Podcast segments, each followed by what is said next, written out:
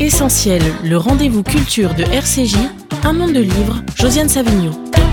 Bonjour et bienvenue dans ce monde de livres d'octobre. Alors j'ai invité deux femmes dont les récents écrits paraissent a priori avoir peu de rapport. Mais en fait, on va voir qu'il y a une logique. Bonjour Sabine Procoris. Bonjour Josiane. Bonjour Nathalie Azoulay. Bonjour. Alors voilà, donc Sabine Procoris, vous publiez un essai sur un sujet qu'on peut dire inflammable, non? On peut le dire, oui. Qui s'appelle Le Mirage MeToo aux éditions du Cherche Midi. Nathalie Azoulay, alors vous avez deux livres. Avec Serge Toubiana, vous avez publié, vous publiez aux éditions Arléa, Ozu et nous. Et puis, chez votre éditeur habituel, les éditions Paul, une nouvelle traduction de Mrs. Dalloway de Virginia Woolf directement dans la collection de poche, ce qui est très bien, je trouve. Et puis alors, au fond, Virginia Woolf, qui a été à l'origine de bien des réflexions féministes, elle n'est pas déplacée quand on veut parler du néo-féminisme dont on va parler, comme le fait Sabine Procoris, qui d'ailleurs parle à plusieurs reprises dans son livre de Virginia Woolf. On y reviendra. Alors on va commencer avec Virginia, n'est-ce pas? Avec Donc, plaisir. alors Nathalie Azoulay, c'est quand même un sacré pari de s'attaquer à un livre mythique. Vous en expliquez dans une très belle préface. Alors il faut dire un petit mot de cette préface puisqu'on ne peut pas la lire ici. Alors, on me dit aujourd'hui que c'est un, sacré euh, défi d'avoir fait ça. Alors, je m'en suis pas rendu compte quand je l'ai commencé. Alors, je sais évidemment que Mrs. Dalloway, c'est un, roman phare de la modernité. Euh, pour moi, il l'a été euh, vraiment dès le début. Mais quand j'ai décidé de le retraduire, j'ai décidé pour des raisons un peu circonstancielles, c'est-à-dire sans avoir la conscience de cet enjeu. D'abord, je me suis rendu compte qu'elle était rescapée de la grippe espagnole et j'ai traduit ce livre pendant le confinement. Donc, il y avait une espèce de connexion comme ça, euh, très circonstancielle, qui m'a attirée. Et puis, euh, je me suis rendu compte aussi que j'avais désormais l'âge de l'héroïne, ce qui n'était pas le cas quand j'avais lu euh, Mrs. Dalloway, euh, évidemment, dans ma jeunesse. Et j'étais de plein pied avec toutes ces émotions, avec toutes ces réflexions. Et c'est les deux raisons principales pour lesquelles je me suis engagée dans cette traduction. Et après, je me suis rendu compte que c'était une montagne. Et vous avez lu l'ancienne traduction ou pas? Vous êtes, Alors euh, oui, oui, je connais ouais. les traductions qui sont, euh, qui, ont, qui, ont- qui sont parues. Il y en a plusieurs? Il y, en a, il y en a trois en tout. Ah oui. Et euh, je me suis interdit de lire euh, la plus récente, Hum. Qui m'aurait peut-être influencée. Euh, J'ai lu un peu euh, celle des années 20 de Simone David, puisqu'elle était lointaine et que euh, la traduction est une chose qui vieillit, qui prend de l'âge, et donc euh, j'étais moins sous influence d'une traduction ancienne. Et donc vous avez adopté certains principes, par exemple modernisés Ou- Non, pas vraiment modernisé, non. En fait, ce qui m'a le plus euh, déterminé dans mon travail, c'était d'entendre le phrasé anglais euh, oral. Donc j'ai beaucoup euh, travaillé avec euh, l'oreille, parce que j'ai entendu euh, des, euh, des lectures de- du texte en anglais, et, euh, et je me suis dit, il faut que j'essaye de rendre ce phrasé anglais qui est intraduisible. Eh oui. Donc évidemment, mais c'est pas grave, j'ai essayé quand même.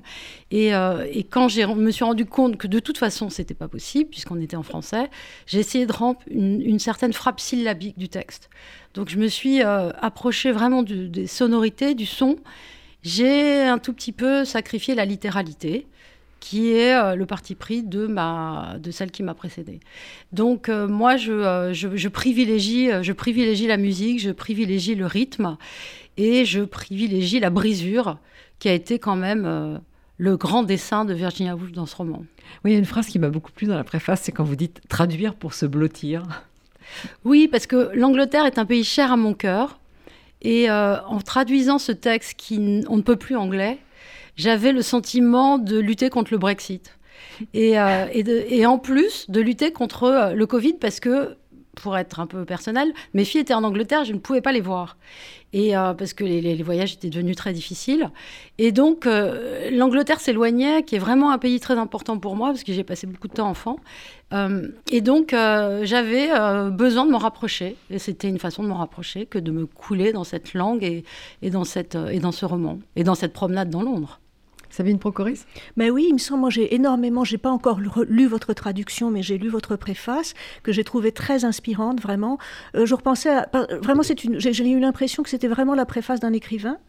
Parce que rappelez-vous ce que dit Virginia Woolf quand il dit qu'est-ce que la poésie, si c'est un commerce secret, une voix, comment il dit exactement, d'une la réponse d'une voix à une autre voix. Donc j'ai eu l'impression qu'il y avait cette dimension et puis cette, euh, ce que vous dites, il y a pas, vous n'avez pas pris le parti pris de la littéralité. Pour autant, il me semble que c'est une autre forme de littéralité que vous adoptez, qui est d'épouser quelque chose de la musicalité profonde du texte, c'est-à-dire de ce qui permet qu'il nous soit transmis tel que Virginia Woolf l'a écrit et qu'il nous parle. Et tel qu'on peut l'entendre aujourd'hui. peut l'entendre, voilà, c'est ça, puisque au fond, euh, c'est ça, c'est une voix qui répond à une autre voix.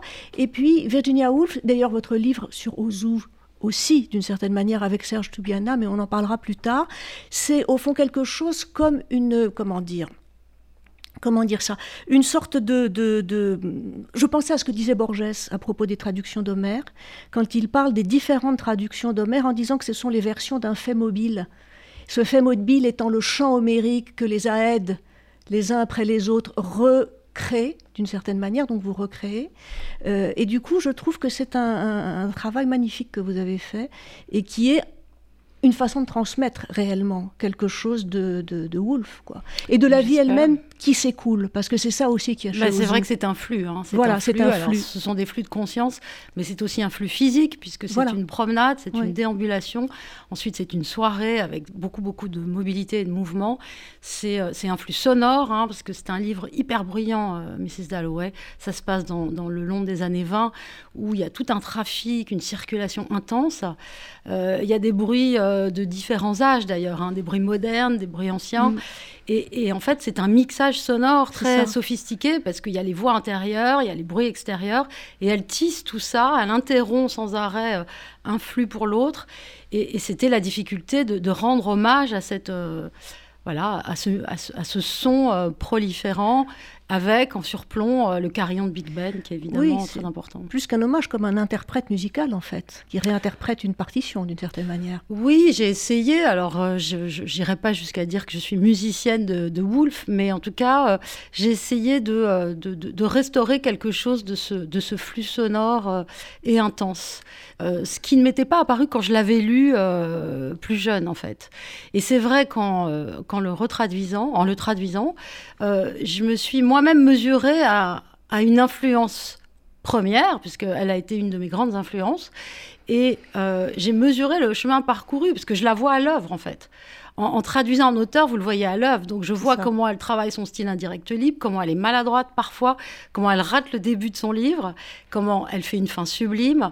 Et je vois aussi la rythmique qu'elle essaye d'installer entre le récit et le poème, parce qu'il y a sans arrêt une alternance mais je vois aussi comment elle tâtonne. Alors, euh, c'est un livre euh, magnifique, mais il n'est pas parfait d'un bout à l'autre. Il y a des incohérences que je n'ai pas rétablies. Voilà.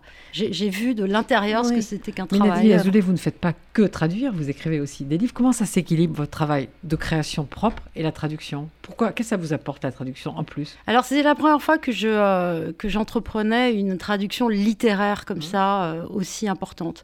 Donc, ça ne s'est pas encore installé dans ma vie. Donc, j'ai du mal à avoir un discours euh, dessus. Mais je dirais qu'à ce moment-là, je n'avais pas envie d'écrire toute seule, à partir de moi. Et donc, euh, que traduire Dalloway, c'était quand même quelque chose qui me concernait personnellement, mais ce n'était pas moi. Donc, c'est une écriture, mais c'est une écriture à distance, une écriture plus reposante. Enfin, je dis ça, et en même temps, je me réveillais la nuit parce qu'il bah y avait un souci d'exactitude constant. Euh, et, une chose impossible, hein, c'est intraduisible. Donc, euh, euh, donc je ne sais pas, j'ai voulu prendre la mesure de quelque chose, peut-être d'une inscription dans une longue histoire où je me sens rattachée à, Virginia Woolf. On va garder au zoo pour la fin parce que, comme vous l'avez dit tout à l'heure, hors antenne, le calme extrême oriental nous fera du bien après les, soubresauts de MeToo. Et donc, on va attaquer, si je peux dire, le mm. mirage MeToo. Alors, pour rester avec Virginia Woolf, pourquoi, pourquoi vous la citez à plusieurs reprises? Et dans Trois Guinées, euh, Sabine Procoris Oui, bah, Trois Guinées, ça me semble un livre quand même, euh, d'un point, enfin, ça me semble un des grands livres féministes euh, de, notre, de notre époque, de notre temps. Je ne dis pas du XXe siècle, je dis de notre temps. Pour moi, c'est un livre d'une actualité absolument brûlante et que je trouve extrêmement fort dans sa capacité à faire le pas de côté, qui, elle analyse très bien comment c'est en tant que femme, évidemment, que l'on est assigné, discriminé, etc., etc. Mais en même temps, c'est en tant que d'abord qu'être humain, côte à côte avec l'homme à qui elle adresse des lettres, justement, puisqu'on parlait de lettres, qu'il s'agit de penser justement l'émancipation. Donc je trouve que c'est un livre, en plus avec un humour absolument extraordinaire. Il me semble que c'est un livre encore presque plus fort que, Une chambre à soi. Une chambre à soi, c'est un livre fondamental, évidemment, pour, pour, les, pour l'écrivain, naturellement.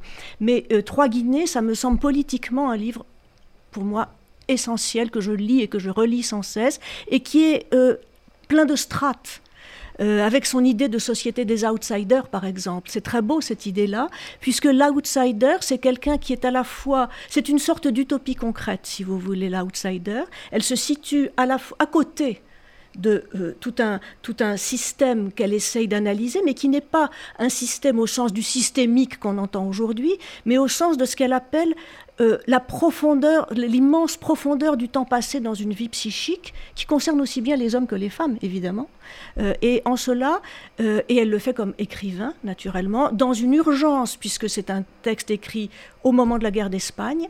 Son neveu a été tué, n'est-ce pas, pendant la guerre, il était brancardier, et la question c'est la violence, au fond. Qu'est-ce que, comment, comment faire pièce à ça tout en n'étant pas naïve?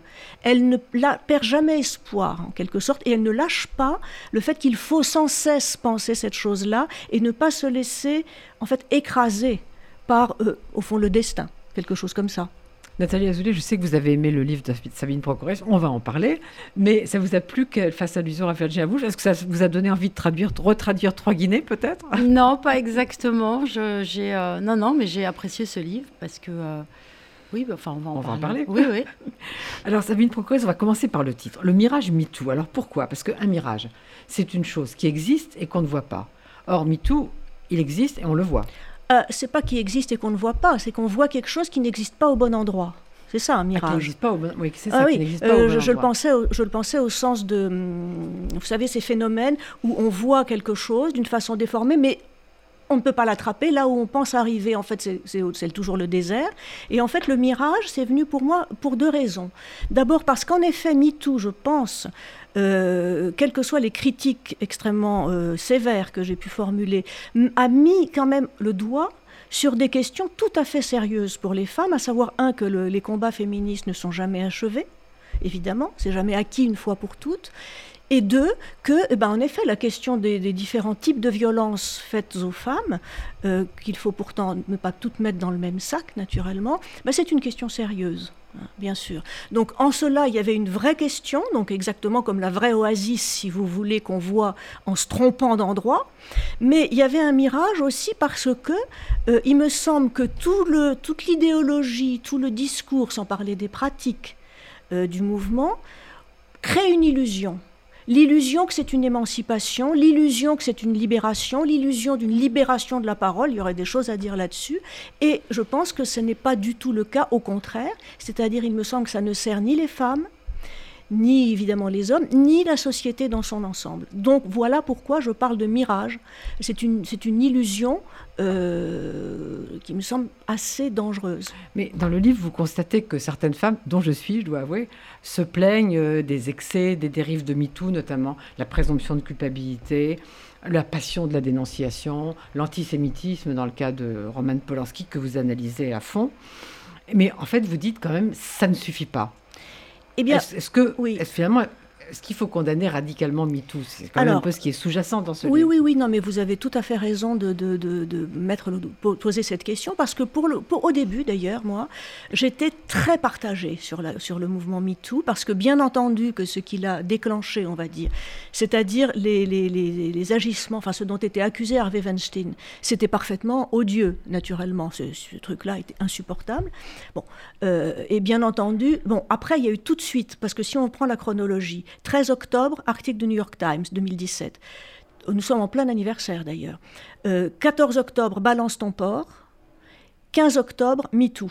Tout ça s'étant absolument entremêlé. Donc, au début, si vous voulez, j'étais partagée, c'est-à-dire je me disais, mais quand même, c'est vrai, tout ça, hein, toutes ces, pratiques sont insupportables. En même temps, j'avais des réticences. J'avais des réticences qui sont très vite apparues à deux moments. D'abord, balance ton port.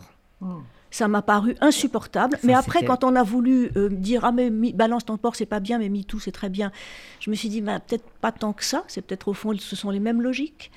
Et puis quand j'ai vu les réactions à la tribune de Neuve, moi je n'étais pas, j'étais, j'avais beaucoup de réserves sur cette tribune. Euh, néanmoins, quand j'ai vu la violence extrême des réactions à cette tribune, je me suis dit là il y a quelque chose qui ne va pas. Bon voilà, j'avais des réticences sans plus. Et puis je n'ai pas beaucoup réfléchi à ça, j'étais souvent énervée, mais pas très, pas très au clair sur ce que je pensais. Et puis est arrivée l'affaire Adèle Haenel, la sortie de, de, du film de Jacques Polanski en même temps, et puis un article sur euh, Adèle Haenel égale Primo Levi, d'un universitaire certes médiocre, mais qui a pignon sur rue. Et donc là, je me suis dit qu'il y avait quelque chose qui n'allait pas et qu'il fallait vraiment se mettre au travail pour comprendre en fait mes réticences. Et j'avais aussi observé que les logiques. Donc je me suis interrogée en fait sur les logiques intellectuelles qui président à MeToo, qui sont de même nature en réalité que celles de tous ces mouvements je dirais, des rallyes racisés, toutes ces choses-là, qui en réalité, tout ce qui a conduit au, fait qu'on a brûlé, euh, on a fait un autodafé de livres au Canada, pas à Kaboul, hein, au Canada il y a un mois, en trouvant qu'on allait purifier euh, le mal par le bien en rendant les cendres des mauvais livres à la terre-mère. C'est quand même assez inquiétant d'entendre des choses comme ça aujourd'hui. Quand j'ai vu aussi que les acteurs de certains mouvements de ce genre-là, euh, antiracistes, enfin dit antiracistes et puis dit néo-féministes, étaient tout à fait les mêmes et très liés, toute la question de l'intersectionnalité, comme on dit aujourd'hui, je me suis dit, bah, le mouvement, il est plein de bonne volonté peut-être. Il y a certaines, beaucoup de femmes qui se font prendre dans ce mirage sans, sans, sans, sans penser vraiment à mal. Néanmoins, Néanmoins, cette culture de la dénonciation et de l'identité victime, ça m'a paru pas du tout un bien. Et donc je me suis dit, faut, je me suis dit, c'est finalement quand on regarde ce que vous appelez des, ce que vous désignez comme des dérives, je me suis dit, c'est pas des dérives, c'est en fait l'ADN du mouvement. Oui, c'est ça. C'est ça. que je voulais faire. C'est l'ADN du mouvement. Je pense que c'est un mouvement structurellement vicié. Je dis le contraire, si vous voulez. Je dis pas c'est une magnifique révolution avec des dérives malheureusement. Je dis c'est un, enfin, j'essaye de démontrer, si vous voulez, assez précisément. Euh, minutieusement que c'est un mouvement structurellement vicié mais qui a eu évidemment certains effets dont on peut se féliciter. Et je le situe dans la, dans la ligne de mon travail sur Judith Butler quelques années auparavant. Voilà. Alors, je vais me faire l'avocat du diable et après, je vais passer la parole à l'avocat de la défense, Nathalie Azoulay. Alors, l'avocat du diable, c'est un livre de colère aussi. Et est-ce qu'on ne pourrait pas vous reprocher d'avoir finalement utilisé les, méthodes des gens que vous combattez, c'est-à-dire l'invective, la dévalorisation des personnes, etc. Alors, je, je vais vous répondre tout de suite. Oui, il y a de la colère, ça c'est certain. Mais j'ai essayé de la transformer en réflexion. Je dirais, j'en dirais pas autant des personnes, de, des adversaires auxquels je m'attaque. Je ne pense pas qu'il y a beaucoup de pensées. Ensuite, il n'y a pas d'invective. Il n'y a pas d'invective, il y a de la causticité. Je traiter Louis Plenel de bonimenteur, c'est pas bah, très opératoire. Je dirais, pardon, mais je, décris une situation. Je décris une situation et c'est comme ça qu'il apparaît dans cette scène absolument ridicule de Mediapart. Et puis, si vous voulez, il me semble quand même. Alors, euh, c'est vrai qu'il y a une violence dans mon texte, mais je pense que c'est la violence bah, du fait d'une analyse au scalpel. Et le scalpel, ça n'est jamais très doux, si vous voulez. Puis d'autre part, l'ironie, la causticité, toutes ces toutes ces choses-là. Disons que je me situerais dans la tradition de Pascal, du Pascal des provinciales ou de Swift. C'est-à-dire, oui, je peux, on peut se moquer parce que ça dégonfle les baudruches. Et par ailleurs, quant à disqualifier les personnes, je ne disqualifie les personnes, je disqualifie les discours qu'elles tiennent publiquement. Et je pense qu'il y a certains discours qui peuvent être disqualifiés. On ne peut pas critiquer, par exemple, prenons, mettons que je ne sois pas d'accord avec tel développement de Jacques Derrida, mhm. que je considère un philosophe important. Je ne peux pas le traiter de la même façon que Iris Bray ou Alice Coffin parce que c'est une pensée articulée que l'on peut peut discuter, quitte à dire là où là il y a un sophisme, ça ne va pas, mais on ne va pas dire c'est stupide. Tandis que quand vous lisez Alice Coffin, qu'on nous présente comme une essayiste, ou euh, Frédéric Detu, qui est un universitaire, donc avec la légitimité universitaire, ou Iris Bray, bah, c'est de la bouillie, quoi. Donc il faut bien faire le tri entre des discours qui, nous sont présentés, enfin qui, qui créent une sorte de... qui, qui proposent non pas de la, de la pensée d'ailleurs ou de l'analyse, mais qui visent à... Ce sont des slogans amalgamés pour produire de la croyance, pas de la réflexion. Donc oui, je disqualifie non pas des personnes, mais des discours. Et il y a des gens très intelligents qui peuvent tenir des discours absolument ineptes. Par exemple, mettons le président Macron, Hein. Euh, c'est pas un homme particulièrement stupide, je crois. N'empêche que quand il vous sort victime, on vous croit, reprenant un slogan des bah on se dit il y a vraiment quelque chose qui va pas et c'est plus que stupide. Donc oui, je disqualifie des discours, pas des personnes. Les personnes, certains, les discours sont en effet tenus par des personnes, mais ils ont qu'à être responsables des discours qui tiennent. Nathalie je sais parce qu'on a déjà parlé que cet aspect énervé ne vous a pas rebuté. Non, il ne m'a pas rebuté parce que je comprends la colère. Je comprends la colère devant l'imposture, je comprends la colère devant le chantage émotionnel, je comprends la colère euh, euh, devant tous les déplacements qui ont été opérés, toutes les manipulations. Donc je peux comprendre cette colère. En revanche, ce que je me suis parfois dit en, lisant le livre, c'est que rhétoriquement, euh, trop de colère tue la colère. C'est-à-dire qu'il y a une charge qui parfois aurait pu être modérée, d'autant que vous avez des arguments formidables et que le livre est très rationnellement euh, convaincant. Donc euh, la colère aurait pu être un peu tempérée parce que justement, en face, il y a tellement d'émotionnel et tellement de déballage et tellement de nerfs que c'est toujours bien d'être un peu plus posé que ce qu'on combat. Il me semble que, que, je suis quand même assez posée. Non, mais vous êtes posé, mais c'est vrai qu'il y a des pages. Non, non, bien sûr, il y, a des pages qui sont très caustiques, mais c'est la, la causticité. Moi, je veux dire, on peut dire aussi que Pascal est en colère dans les provinciales. Hein. C'est vrai. Je veux dire, bon, mais moi, je, je, l'assume tout à fait. Si vous voulez, je ne crois pas, et je n'ai jamais, contrairement à, ces, ces, ces, personnes, je n'ai jamais appelé à lyncher quiconque. Euh, ni à gazer quiconque, non, bien sûr. Bon, etc. C'est-à-dire, je pense qu'on n'est pas sur le même plan. Et puis j'argumente, c'est-à-dire que là, si vous voulez, la, la dimension, euh, je dirais oui, euh, assez offensive, on va dire, oui, offensive. il me semble aussi que c'est pour ça sert aussi à réveiller un peu parce que vous voyez l'argumentation, tout ça. Moi, j'y crois évidemment toujours. Je n'avance jamais aucun texte, enfin aucune position sans l'argumenter. Néanmoins, quand vous voyez comment les choses se passent, en fait, on s'en fiche des arguments et du débat la plupart du temps. Et je pense que quelquefois, il faut y aller un peu frontalement, quitte à énerver, en effet, parce que je pense que mon livre est sûrement à certains moments très énervant. Et puis, je veux dire, les moments que vous citez, je, les assume, hein, mais ils sont quand même pas si nombreux. Il y en a quelques-uns où, effectivement, je dis non, mais là, on se moque de nous. On se moque de nous. Et c'est pour. Voilà, ça réveille aussi un petit peu, vous voyez. Donc, oui, je, sais très bien que je peux avoir cette, cette, ce, trait dans certains de mes textes. Parfois, dans mes chroniques de libération, j'ai fait ça. Euh, mais bon, je ne trouve pas que ce soit un argument qui, vraiment. Je ne le prends pas comme une critique, si vous voulez, sur le très. Comment dire Je l'entends. Hein, c'est une interrogation plus. C'est une, interrogation. Je me mm. la posée un peu, et puis je me suis dit, bah allez, on y va, quoi. On va pas. Enfin, ce truc aujourd'hui, il faut être toujours bienveillant avec tout le monde.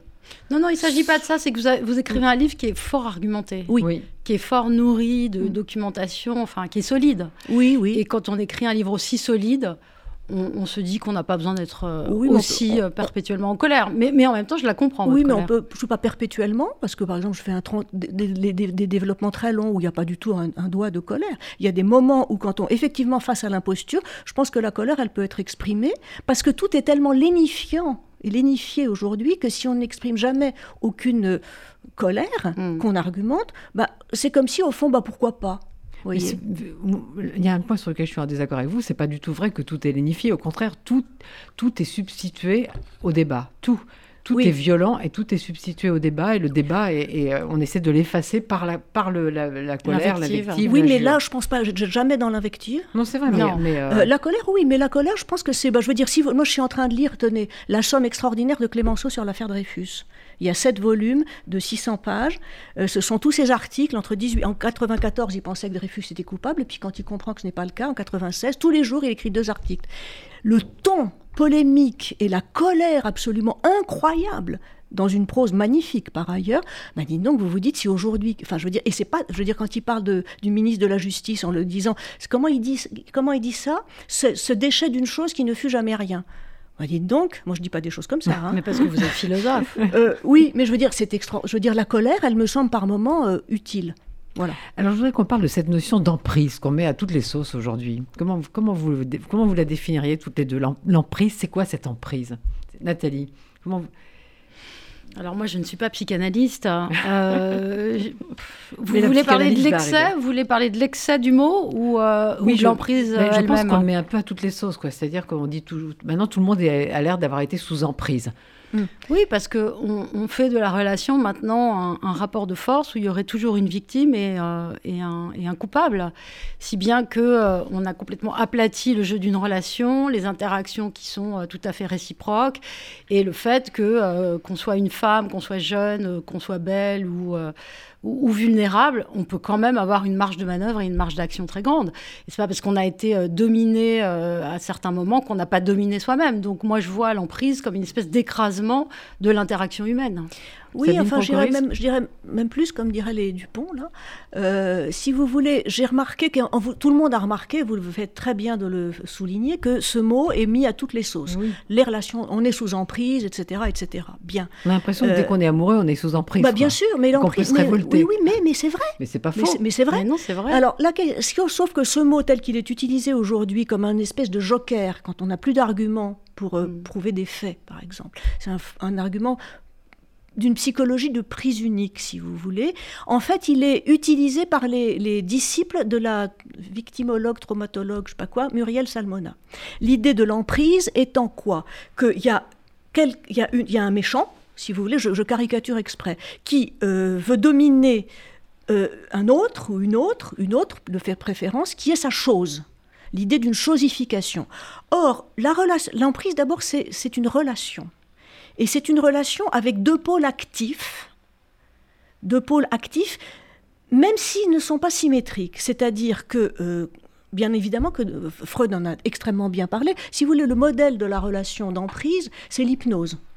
Quand vous êtes hypnotisé, effectivement, vous êtes au pouvoir de l'hypnotiseur, mais vous vous êtes laissé hypnotiser. Oui, c'est qu'en général, on, est, on est volontaire pour ça. Enfin, on est volontaire, on y va, si vous voulez. Et ce que moi j'ai pu observer, disons, dans ma clinique, si vous voulez, mmh. j'en ai vu, des, de, j'en vois beaucoup, des, personnes qui sont dans des relations d'emprise. Mais l'emprise, c'est toujours mutuel. Ça ne veut pas dire que ce soit réciproque au sens où ce n'est pas symétrique, mais tous les, les deux partenaires d'une relation d'emprise sont, comment dire, accrochés c'est une addiction en réalité l'emprise, sont vrai, accrochés à, la nature d'un lien de type fusionnel.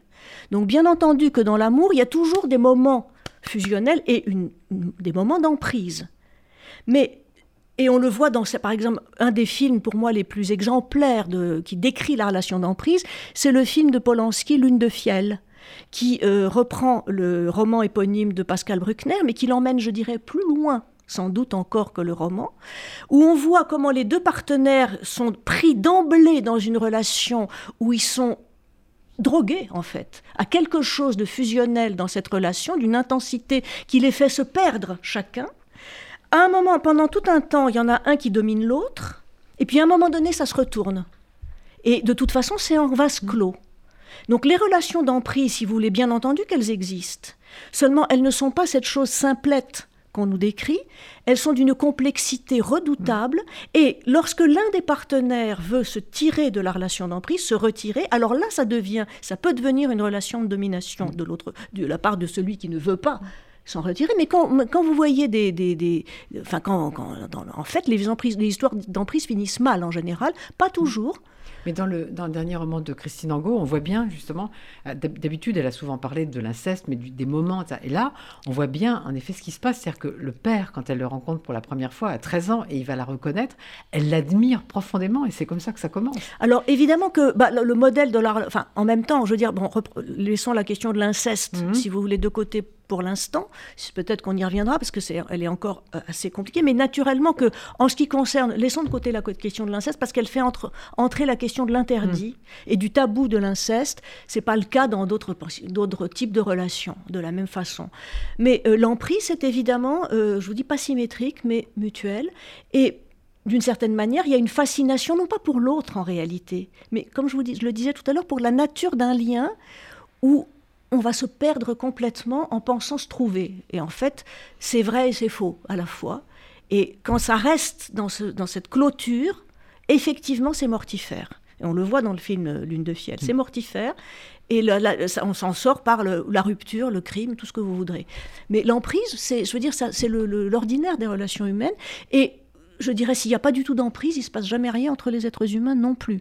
À condition que ça respire, qu'il y ait du dehors, si vous voulez. Mais je voudrais citer euh, ce que vous citez de Signavski, parce que je crois, on voit bien, comment, comment fonctionnent les procès depuis toujours, en fait. Euh, donc vous dites les procès politiques de type stalinien, mais tout procès politique en réalité procédèrent de façon analogue. Ces pages d'Andrei Signevski l'expriment de la plus limpide des façons. Et vous faites une citation qui me paraît vraiment lumineuse. Plus que toute preuve matérielle, ce qui agissait, ce qui m'angoissait, c'était la logique crochue qui ourdissait tous les filets de cette enquête. Il y a longtemps qu'on ne vous bat plus au KGB, mais à grand renfort de faits, de coups bas, de pronostics, de tromperies, de menaces et surtout de logique, de logique. On pousse l'inculpé sur la voie du rachat qu'il doit parcourir tout seul, comme un grand, jusqu'à la gueule béante du jugement. Et ça, c'est arrivé à beaucoup de gens ah, depuis, oui. depuis trois ans. Bien sûr, bien sûr. C'est-à-dire, bah, là, euh, je veux dire, pas tout procès. Je veux dire, les procès dans un État de droit démocratique, bah, il y a les droits de la défense, il y a le droit à un procès équitable, il y a une enquête, etc. Là, je parle des procès politiques, à ne pas confondre avec des procès qui ont une portée politique, comme le procès de Bobigny ou les procès de toutes les affaires que Robert Badinter, on en parle beaucoup en mhm. ce moment, a plaidé. Les procès politiques, on part du fait qu'il y a un coupable.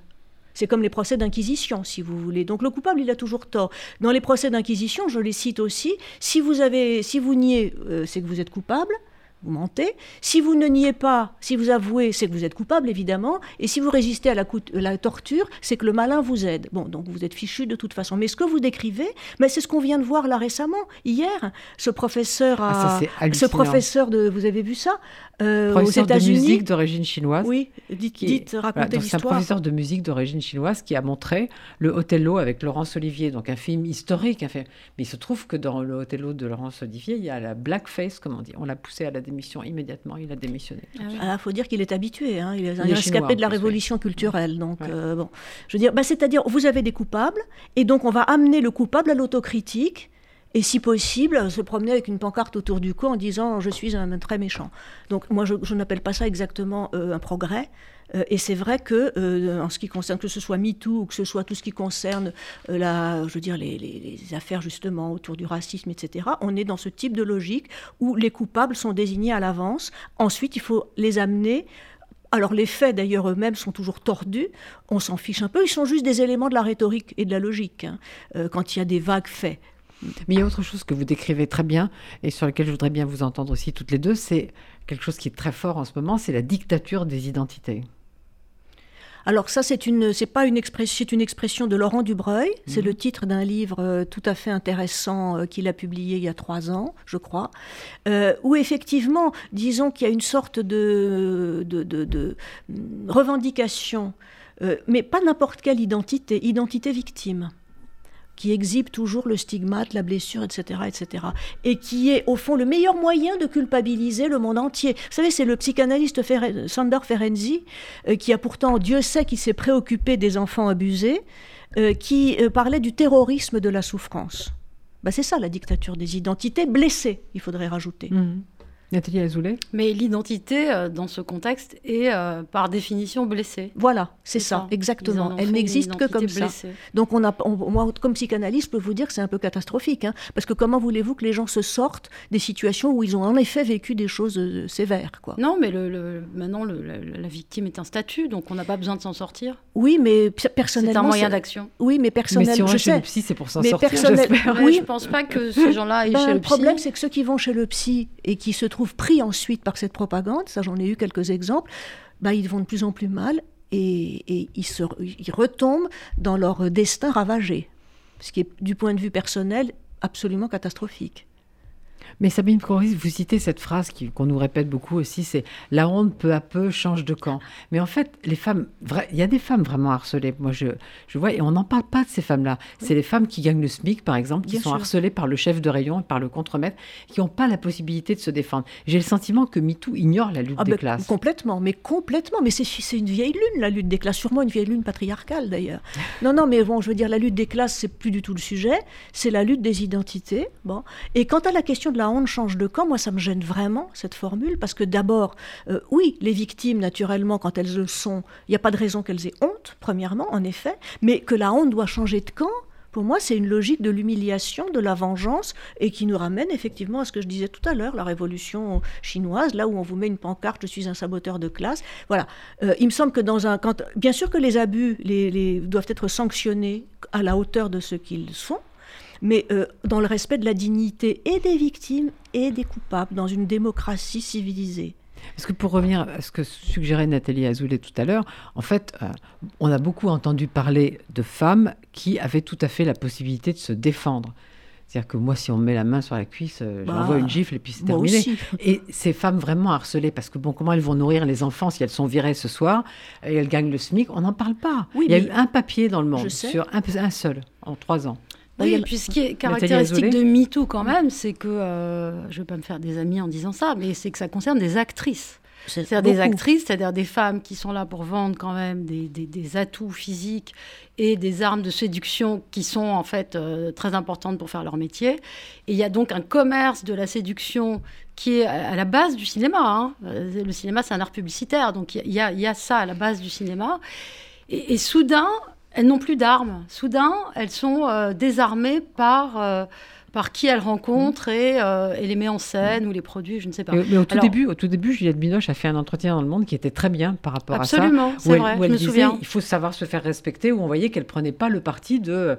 Bon, après tout, celles qui ont couché, on va pas se faire, des amis, mais celles qui ont couché avec Weinstein pour avoir des contrats, euh, c'est pour avoir des contrats. C'est un Ouais. deal. Blanche Oui. Gardin avait été très bien là-dessus, quand elle avait dit Ah bah zut, alors va falloir qu'on apprenne nos textes. Oui, c'était très, c'était très bien. Mais Sabine Procoris, vous faites allusion à cette tribune des, des 114 avocates qui mettaient en garde contre la présomption de culpabilité dont je parlais au tout début.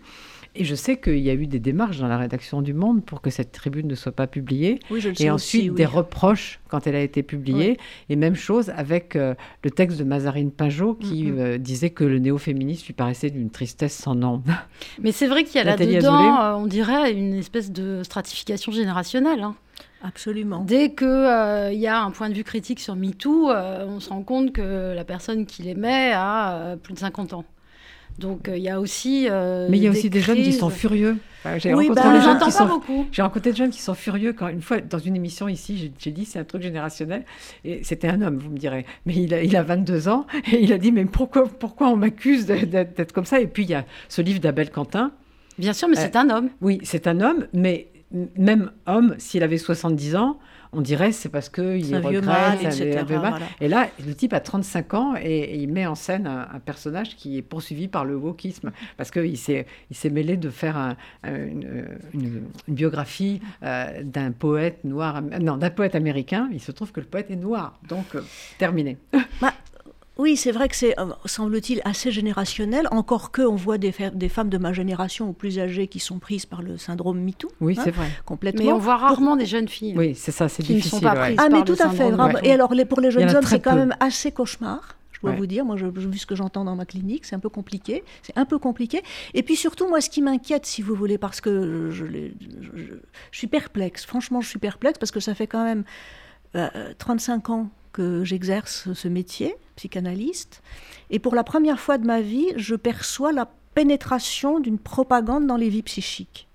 Vraiment, c'est inquiétant. C'est C'est-à-dire- rhinocéros. mais non, mais ça, fait- moi je vous assure Oui. que ça me fait peur avec des conséquences un peu, un peu surprenantes. Donc je ne vais pas vous donner évidemment d'exemples, mais, mais c'est- un peu inquiétant. Et puis moi, ce qui m'inquiète aussi, si vous voulez, c'est que, bon, MeToo, ça pourrait être un espèce de phénomène qui va disparaître, peut-être, j'en sais rien.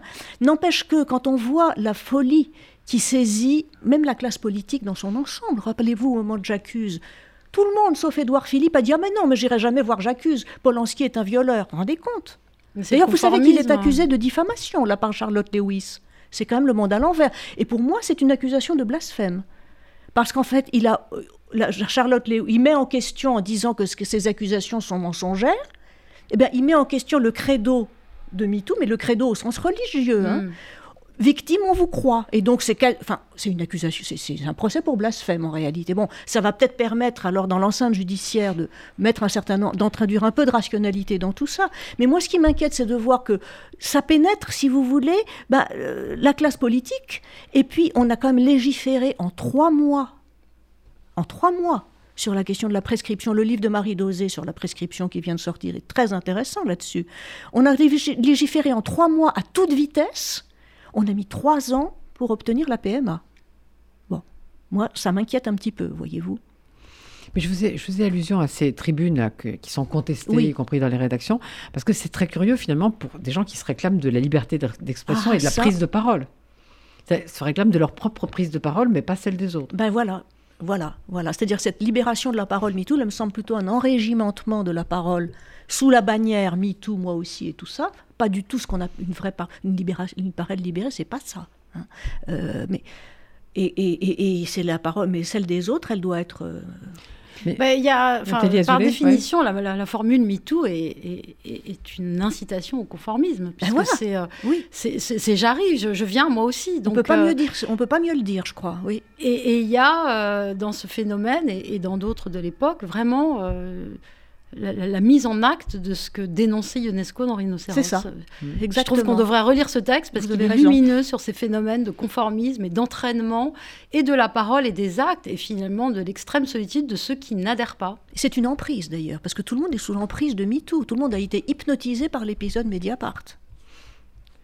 Mais alors, il faut qu'on parle un peu de l'appropriation culturelle. Justement, on en a un peu parlé en parlant de ce, ben, film vous qui traduisez. de Laurence Olivier. Vous, vous avez eu de la chance, euh, Nathalie Azoulay, que Virginia Woolf ne soit pas noire. C'est vrai, pourtant elle est anglaise. Ah bah On aurait pu me dire que je n'y comprenais rien à l'Angleterre. Surtout si vous introduisez le Brexit dans tout ça. Mais c'est sûrement vrai d'ailleurs, je ne dois rien y comprendre à l'Angleterre, donc j'ai essayé de comprendre. Mais alors, il y a aussi une autre notion qui demande à être, à être éclairée, c'est le fameux consentement. Parce qu'au fond, si on lit le livre de Vanessa Springora, on peut dire que c'est un livre sur la jalousie. Et qu'au fond, si elle le dit à un moment, s'il avait été fidèle, ça aurait été très différent. En gros, si on fait une comparaison, si Gabriel Massès avait été une sorte de Brigitte Macron, on n'aurait pas eu tous ces problèmes. C'est ça, non? C'est le complexe, c'est le syndrome d'Elvire, hein, effectivement. Mais c'est vraiment ça l'amour, en fait. Oui, bah oui, bien sûr, c'est-à-dire c'est une histoire d'amour. Bon, le problème, c'est ce qui, ce qui, à mon avis, est un peu tordu dans le livre de, de, de, Vanessa Springora, sans doute à son corps défendant. Elle a sûrement pas voulu qu'on censure comme ça Matzneff et tout ça, naturellement. Mais à la fois elle nous dit que c'est une histoire d'amour et en même temps elle nous dit que l'amour en fait c'est pas elle n'était que l'objet enfin elle était elle était amoureuse parce que sous emprise en gros comme si euh, elle était un petit euh, petit robot téléguidé manipulé qui faisait que bah, voilà, elle était tombée amoureuse. Mais en fait, elle était amoureuse, mais elle l'était pas. Enfin, faudrait savoir. Alors, il, vient de rester cinq minutes pour Ozu, mais quand même avant, soyons un peu marxistes. Il y a des histoires d'argent dans tout ça. Ah, Caroline ça, ça, marche très très bien, sa petite entreprise, pour donner aux, aux, entreprises des conseils pour rééduquer les mâles. Et pour faire de des, des, enquêtes parajudiciaires avec les fonds publics hein, au Conservatoire national de musique. Mais alors, est-ce que vous êtes pessimiste, Sabine Procoris? Bah, Si j'étais pessimiste, je n'écrirais pas. Hein. Mais je suis pas non plus très optimiste, disons. Euh, optimiste dans l'action, pessimiste de l'intelligence, comme disait Gramsci. Nathalie Azoulay, vous êtes pessimiste? Bah, je me dis que peut-être euh, il faut organiser une résistance. Et, vraiment, on est là. Ouais. et qu'on en prend pour quelques années quand même. Oui, je crois aussi. Moi aussi. Moi, je ne crois pas à la fin de l'histoire et je pense que ça va bouger. Mais je voudrais juste citer, avant qu'on passe à Ozu, euh, cette phrase de Nadezhda Mandelstam que vous citez, Sabine Provis, que je trouve magnifique. L'absence de discernement a toujours une odeur de cadavre. Ah bah ça, c'est une phrase de colère. Hein. Oui. Alors, Ozu, 1903-1963, petite courte vie. 54 films. Vous en avez choisi 21, Nathalie Azoulay et, euh, et, Serge Toubiana. Expliquez ça un peu. Et après, je vous laisse, je laisse la parole à Sabine Procoris, qui est beaucoup plus cinéphile que moi. Je n'ai vu qu'un film de Zou que j'ai trouvé très beau, Le goût du saké. Alors, qu'est-ce que c'est que ce livre? Ce livre euh, naît du confinement lui aussi, c'est-à-dire euh, de ce moment où on est chez soi et où on peut regarder des films vraiment jusqu'à plus soif. Euh, et, sur l'idée de Serge Toubiana qui me suggère donc d'entretenir avec lui une correspondance sur les, 21 films d'Ozu que nous allons regarder chacun séparément. 21... Jamais ensemble, hein, ça, eh ben non, on est confinés chacun chez soi. Et après, vous, vous écrivez. Et on s'écrit. Et donc, 21 euh, films, pourquoi? Parce que euh, ce sont les seuls films disponibles en France des 60 euh, films qu'il a fait et dont beaucoup ont été perdus, dont beaucoup ne sont pas disponibles ici, etc. Donc il y a eu un coffret qui est paru de, cette vingtaine de films pour la France. à partir de là, s'organise donc cet échange. Et en fait, moi, je n'aborde pas du tout Ozu en historienne du cinéma, parce que je ne suis pas du tout historienne du cinéma, ce qui est le cas de Serge Toubiana. moi, je l'aborde vraiment de plein pied avec ce qui est mis en scène, à savoir des histoires de famille des enfants et des parents. Donc euh, qu'il recombine vraiment dans tous les sens, à toutes les époques, puisqu'il a une filmographie qui s'étale sur euh, plus de 40 ans. Et, euh, et, on voit donc un Japon d'après-guerre et euh, un Japon qui va de plus en plus vers la modernité. Et dans cette modernité, qu'est-ce qu'il y a? Il y a la grande ville, il y a la séparation des familles parce que euh, ils sont tous appelés à quitter les campagnes pour aller travailler dans les villes. Et puis il y a l'émancipation des jeunes filles qui deviennent des femmes indépendantes. Donc on voit tout ça et on voit comment la structure traditionnelle de la famille japonaise se démantèle et les tristesses et les pertes que ça crée. Et en fait, moi, ça m'a beaucoup ému. Pourquoi? Parce que euh, euh, nous sommes dans une époque postmoderne où la psychanalyse a fait de son travail. Et aujourd'hui, on, on, peut difficilement dire qu'on ne veut pas quitter ses enfants. Et les enfants peuvent difficilement dire qu'ils ne veulent pas quitter leurs parents. Or, quand une famille se sépare, c'est quand même un drame, même si c'est pour la bonne cause. Et, euh, et en fait, Ozu montre ça d'une manière hyper culottée. C'est-à-dire qu'on a des jeunes filles qui disent à leur père Je ne veux pas me marier, je veux rester avec toi jusqu'à la fin de ma vie. Bon, c'est très euh, insolite, très saugrenu pour nous autres modernes. Et, et c'est euh, la sève, c'est l'ADN du cinéma d'Ozu. Et donc, moi, j'étais très touchée par ça. Et, et dans l'autre sens, on a des parents qui disent, qui avouent que leurs enfants les déçoivent ce qui est aussi une parole complètement taboue et interdite. Sabine Procois, vous avez une minute parce qu'après il m'en faut une à moi pour, pour, pour bah, dire un mot. Je, bah, écoutez, il y aurait euh, des heures à parler de ce livre qui est magnifique. On peut faire trouve. une autre émission. Ozu. On, voilà, sur Ozu. Mais ce que j'ai trouvé, bah, j'entends, ce que c'est très beau ce que vous dites. J'ai beaucoup aimé que vous disiez ça, c'est-à-dire que vous vous entrez de plein pied, comme vous dites, et en même temps c'est une étrangeté folle. Euh, j'ai aimé dans votre livre avec euh, Serge Toubiana la forme que vous avez adoptée. C'est-à-dire, il me semble que cette forme d'échange, de, de, de, vous, vous dites au début, euh, le, le chaque film se situe entre nous, et vous le mettez en italique. Et pour moi, ce entre nous me semble fondamental parce que il dit à la fois l'écart et la proximité, euh, et comment c'est un espace autre qui se crée. Et c'est ça aussi la rencontre avec une œuvre, d'une certaine manière. Donc voilà, donc vous avez beaucoup à lire, mais ça en vaut la peine. Ozu et nous, de Nathalie Azoulay et Serge Toubiana. Le Mirage MeToo, gros livre, très argumenté. On a, je crois que j'espère qu'on vous a donné envie d'aller voir parce qu'il y a beaucoup de notes, il y a beaucoup d'allusions, il y a une grosse bibliographie. En fait, vous avez beaucoup, vous avez beaucoup lu de livres avant d'écrire de, avant celui-là ou pour écrire celui-là. Et puis, ah, mais ça, alors là, c'est la petite, le petit délice supplémentaire, la nouvelle traduction de Mrs. Dalloway qu'on a vraiment envie de découvrir parce que c'est un nouveau son. Eh bien, merci, merci à Louise Denis pour la réalisation, toujours efficace. Et maintenant, le journal de Rudy Saada est au mois prochain.